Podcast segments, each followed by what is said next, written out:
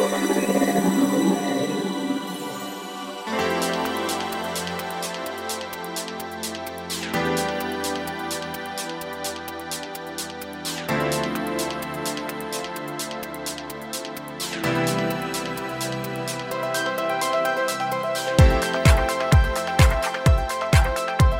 んにちはゆきです。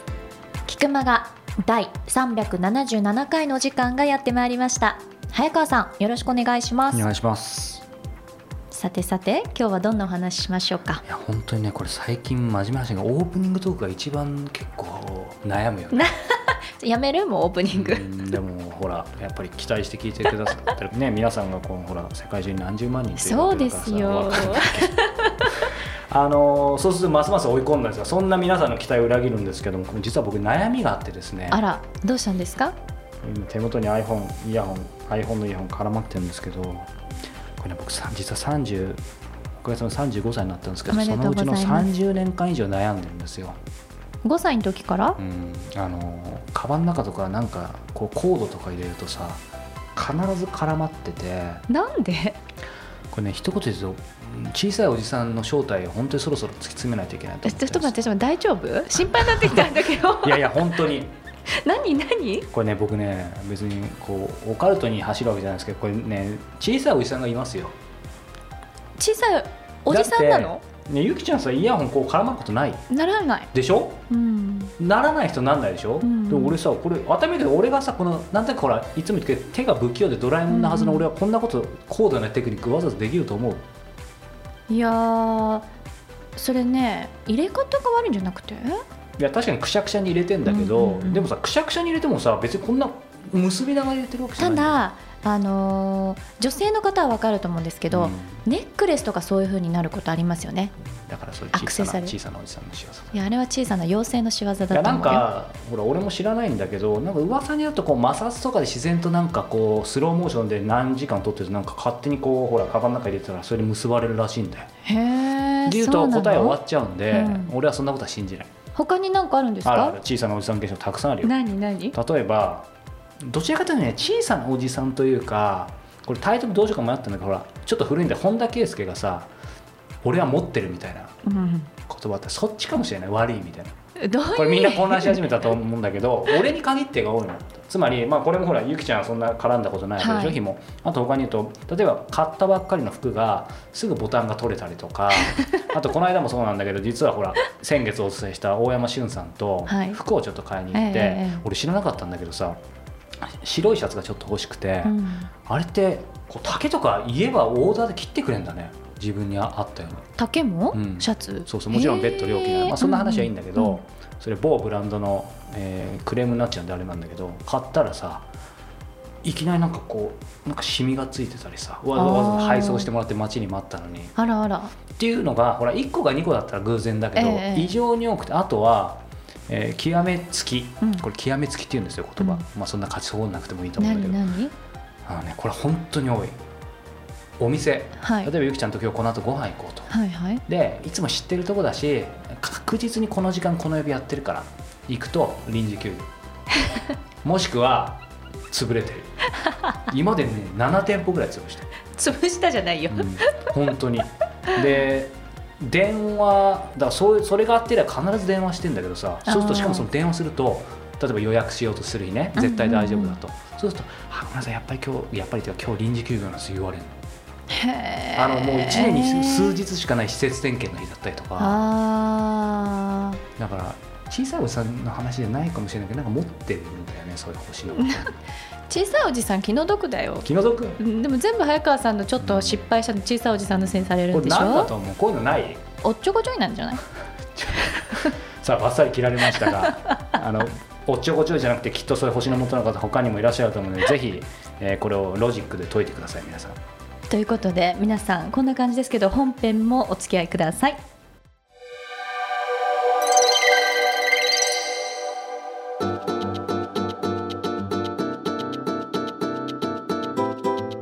続いては今月の菊間がインタビューです。今月はなんてご紹介したらいいのかしら？質問か？えっとね、質問家っていう今打ち打ち出し方っていうかよりもどちらかというと特に肩書きはないらしい。松戸がかっこいいよね。ねえ、でもライフトラベラーでもいらっしゃるわけですよね、ご紹介遅れましたけども松田美弘さんとインタビューをされているということです、あのまあ、三浦さん前回も少し、えー話をして、まあ、5年ぶりぐらいにお会いしたんですけども、やっぱり素敵なのはですね、まあ、その後実は23回いろいろちょっと今いろんなこと面白いこと一緒に考えててお会いしてるんですけども必ず、えー食事とかになるとちょっと妻連れてきてもいいかな素敵だよね。う、ん。まあ、すごく素敵な奥様なんだけどでいっつも一緒なのよ。あら。でもちろん収録の時はいないんだけどその後。でまあ何が言いたいかっていうとそして話を聞くと、まあ、これ言ってもいいと思うんだけど奥様もこうビジネスをされてるのね。あでびしかもし本編でも確か聞いてると思うんだけど仕事をしながらしかも世界を一緒に回るとさ確かに誰もが憧れるけどさー、うんすんごい揉めたりさ喧嘩したまありさ、ね。いやつまりね2つ難しいと思うその夫婦いくら夫婦で仲良くてもずーっと一緒にトラベルしてたらさ。トラブルになっちゃう？だし あとこれは、えっと、これは僕のあくまで意見というかかこれまで見てきた経験ですけどなんだかんだ言って、えーこれ違う方いたらむしろ違うって言ってお叱りをしていただいて誰かいるって教えてもらいたいんだけど夫婦で本当にこう夫婦仲良く要は夫婦としての関係がありながらビジネスのも一緒にできてるって人は見たことがない。あーまあ厳密に言うと三広さんはその奥様違うビジネスをされてるんだけど、うん2人がバリバリ起業家ででいわゆるなんだろう恋人のような夫婦みたいなその両方を持ってる人は、ね、正直僕見たことないんですよ。そうですねあります、いやーマリコパッと思い浮かばないわ、うん、なんかほら奥様がちょっと一歩引いてるとかあー。まあ、もしくは旦那様でもいいんだけどなんかこうそういうものだってあれなんだけどご夫婦ともにもちろん一緒の会社ではないと思うんだけどいやつまりいやすごいなと思って。ねえうん。すごく憧れますよね、そういうそして世界中を旅しているという。ねえ、まあ、なのでそんな、まあ、彼のやっぱり一言自体空気感とか雰囲気がとても素敵なので、まあ、実際インタビュー聞いてもらって、まあ、そんな視点でも、えー聞いてもらうと何か気づきあるかなと思います。それでは松田美弘さんのインタビュー第2回お聞きください。あのせっかくなんでこう突っ込みますけどやっぱりこう一人うん。だとしたら、うん。結構今の時代いろいろできそうな気がするんですけど、うん。僕の身の回りを見ても、うん。奥様とうん、こう基本的にお二人じゃないですか。そうですね。ずーっと2人です。だからその中でもちろんお仕事もしながら、こうやりたいこともやりながら夫婦仲良く、うんっうん。ていうのってなかなかこう僕からすると難しうんいイメージがあるんですけど、その辺ってもう全然つつがなくやってる感じなんですか？そこでいう難しいとは何が難しいと思うんですか？例えばはい、うーんこれ既成概念だと思うんですけど、やっぱりこう世界中旅するんだったら、なかなか一人じゃないとうん。結構難しい。例えば仕事もするんだったら仕事と旅だけで結構いっぱいいっぱいになって、うん。例えば奥さんと家族とうん。も全部やりながらその世界を移動するっていうのは、うん。結構難しそうだなっていうイメージ、なるほど、はい、ただ実際やられてるので、はい。実際どうですか、そうですね多分僕の中で、うん。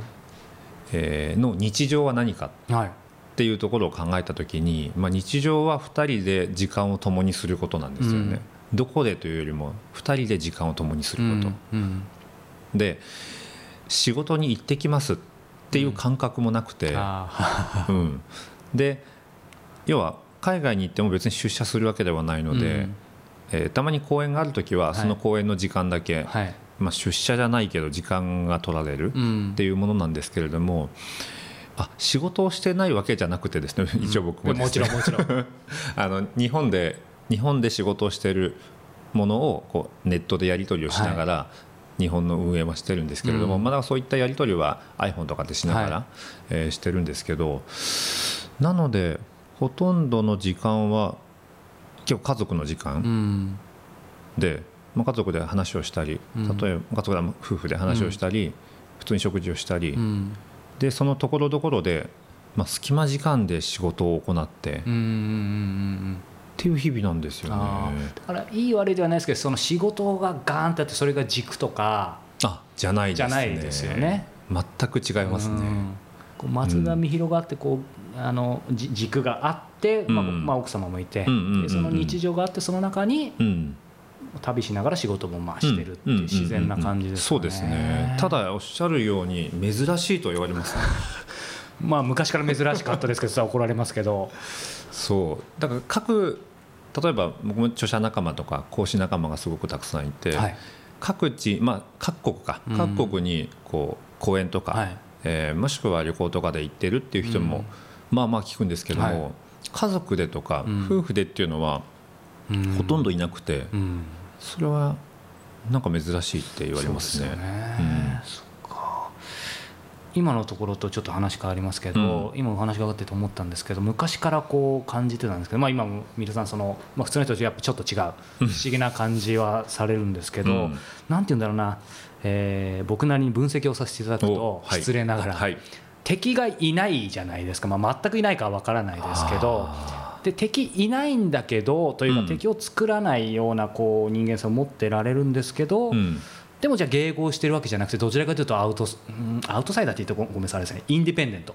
うんうんうんうんうんだからなんか結構相反するものを両両方持ってらっしゃるイメージなんですけどその辺ってご自身で感じてたり気をつけてることとかって何かあります？あるでしょうね。何があるかな？敵がいない。あよくする質問自分によくする質問は、はい。はい、ライバルを味方にするにはどうすればいいだろう。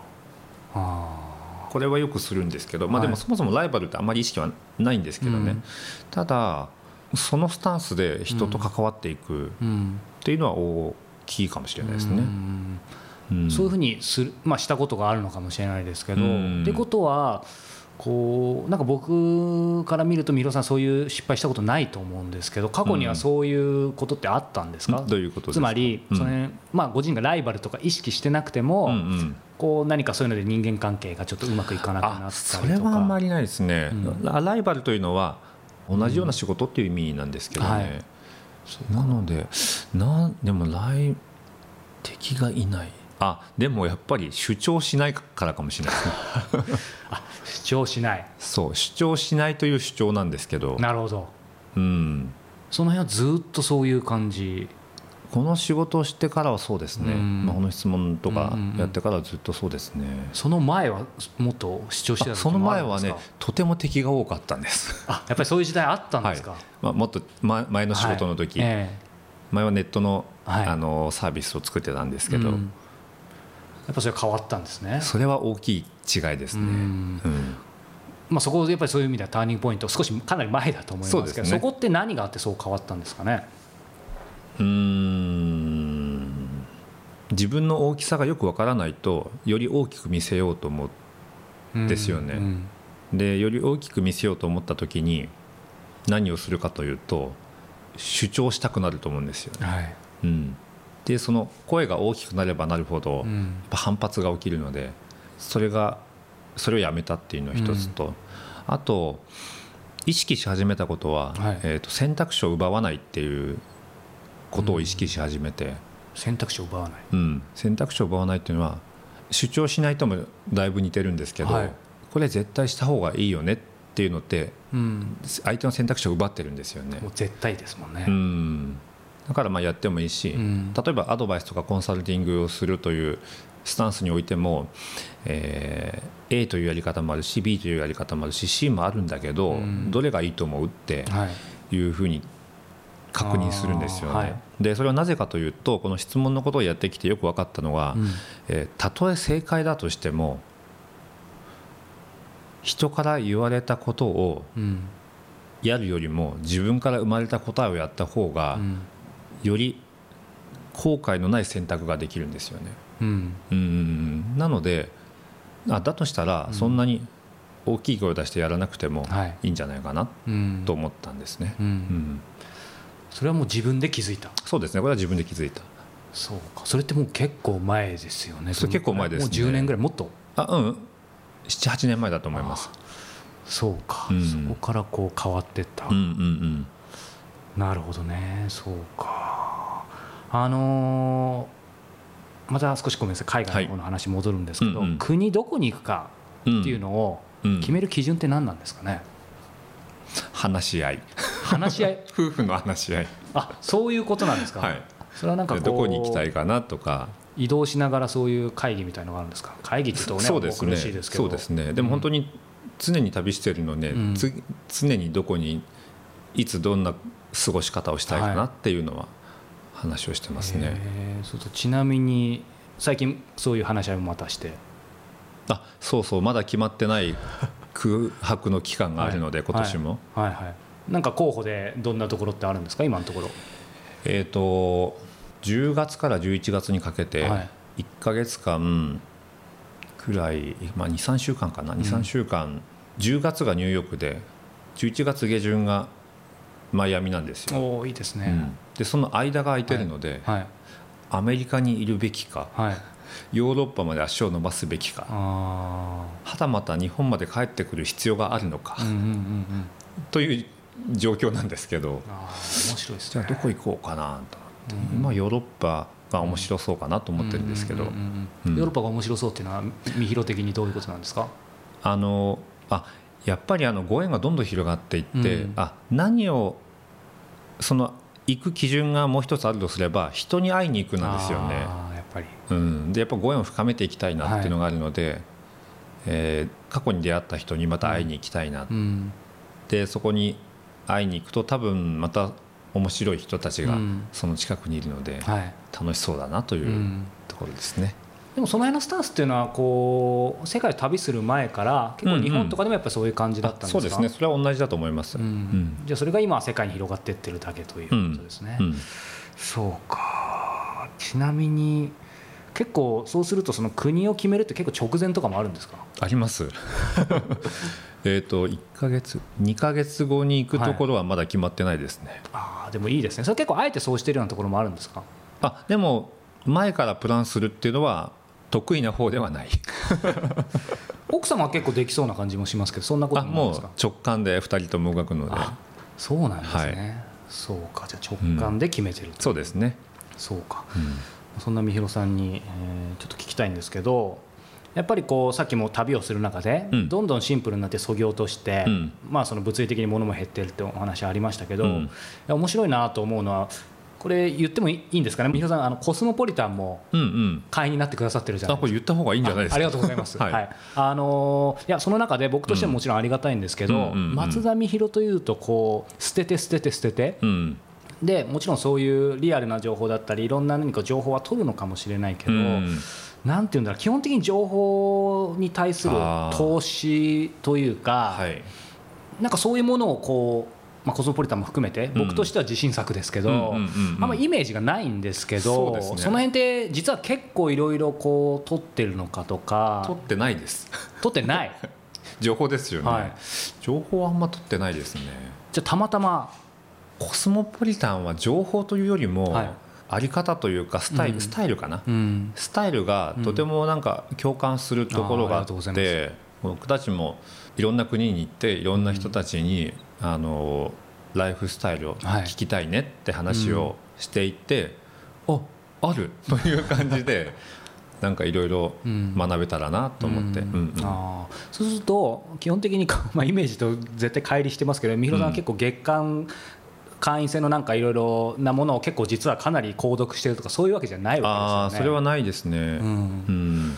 そうするといわゆる、うんまあ、あえて情報っていう言葉を言いますけど、うんうん。何かこう、まあ、情報というか知識経験だったり、そういう得るっていうのは基本的に自分の今のこう世界を回る中で出会ったご縁だったりタイミングで、うん。えー入ってきたものからまたインスパイアされてそうですね、みたいなそういう感じ、うん、そうですね。その通りですね。そうか。ちなみにネットサーフィンすることあるんですか、ネットサーフィンね。必ず見るサイトとか。あないです やっだからもうですよね。逆に情報のリサーチの仕方が苦手って言った方がいいですね。あー。でもじゃあ何かを始める時ってどうするんですか？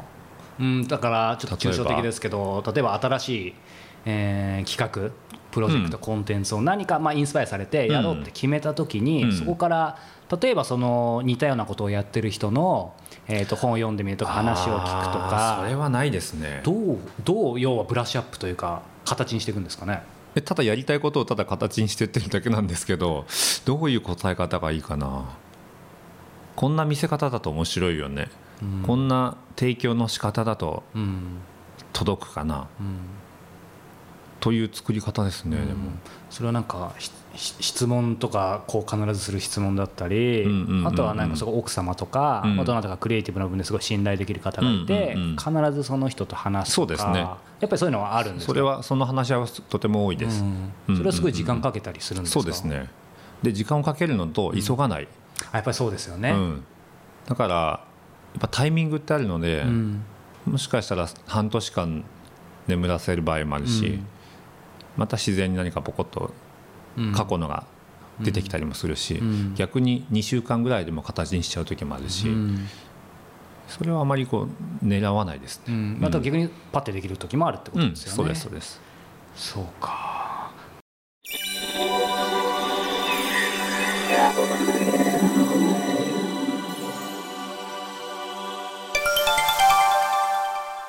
教えて早川さん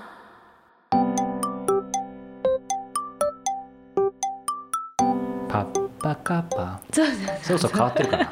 まだこれでいきましょさあ今月もいただきましたよ、はい。ポッドキャストネーム山ガールになれない主婦さんからです。こんにちは。うこんにちは。早川さんの隠れファンです。あありがたいですね。最近主人が登山にはまっていて毎週末のように朝早くから高尾山をはじめ山登りに出かけています。それを非難するつもりはないのですがとうとう一緒に行こうとしつこく誘ってくるようになりました。あまり登山に興味はないのでやんわり断っていたのですがそろそろ言い訳も限界だなと思っていたところ3月あたりの菊間がのはい。良いこと良いもののコーナーで早川さんが耳栓を紹介された時ああありましたね。早川さんの口から山に登った時の音が全くない様子と同じだよというようなお話をされているのに思わずびっくり、うん。もし私の憧れの早川さんが山登りをされるのであれば思い切って私も主人の誘いに乗ってみようと思うんですが山登りの魅力を教えてください。なるほどね。ということではい。早川さんのこの一言がこのご家族ご夫婦の今後を左右しますよ、いやでもね登山は素敵だと思いますよね。早川さんされるの？まあそんなしょっちゅうはしてないけど、うん。たまに。へえ、まあ年数回だよあねいやなぜなぜそんなに少ないかというとこれやるとハマるからだよね。だから魅力はよく知ってるつもりなんだけど。まあでもねまさにねこうこの方鋭いなと思ってその3月の菊間がほら耳栓を紹介したと思うんだけど3月あたりね。そうでしたね、うん、で俺ねそのねだから山で無音があるってのはそれまさにね今思い出したのが高尾山だったと思うんだよね。あそう。うん。旦那さんと一緒だ。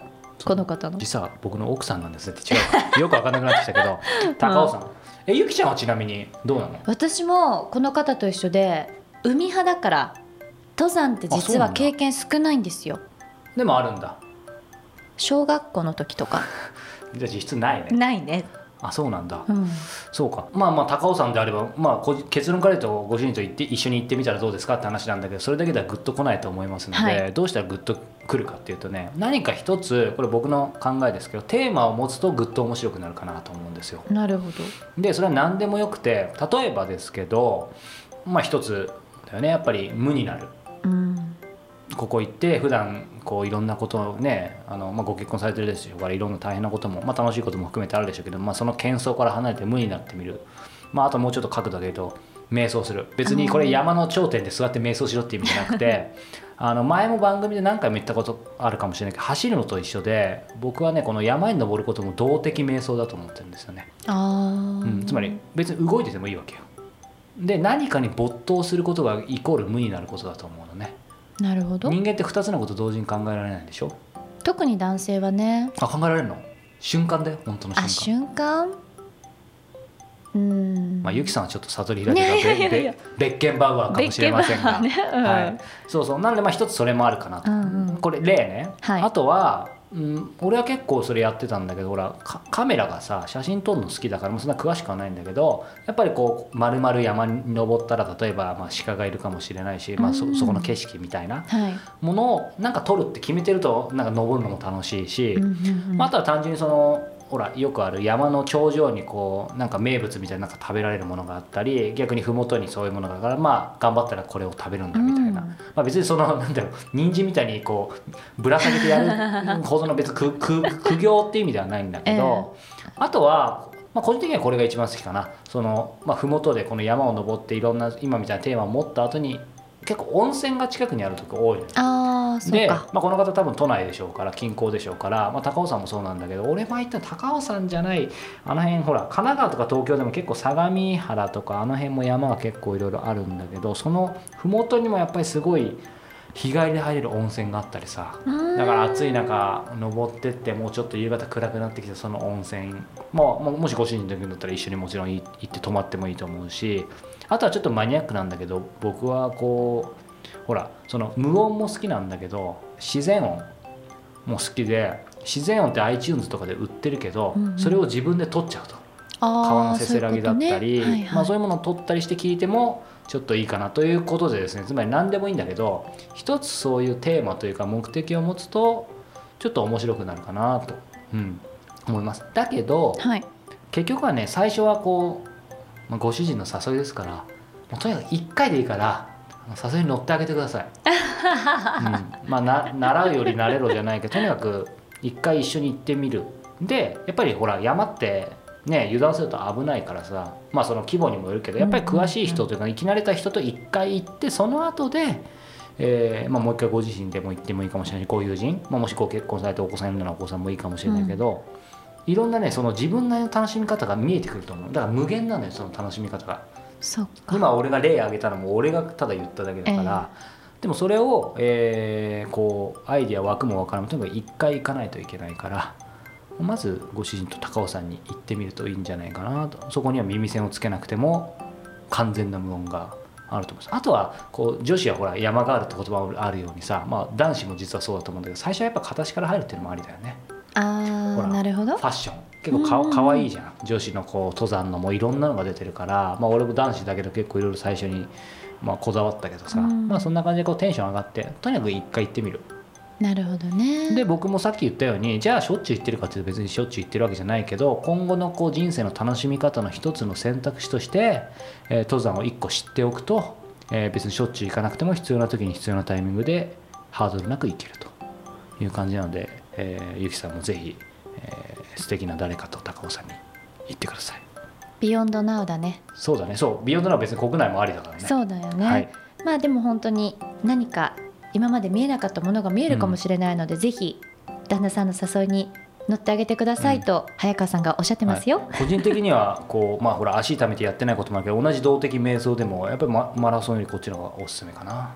そうか。はい。と思いましたということで山ガールになれない主婦さんありがとうございました。それではこのままエンディングに行ってしまいましょう、はい。この番組では本日のこの早川さんの隠れファンの方のように皆様からの質問をどしどし募集しております。キクマガのサイトから質問出していただけるようになっておりますのでどうぞサイトの方に訪れてください。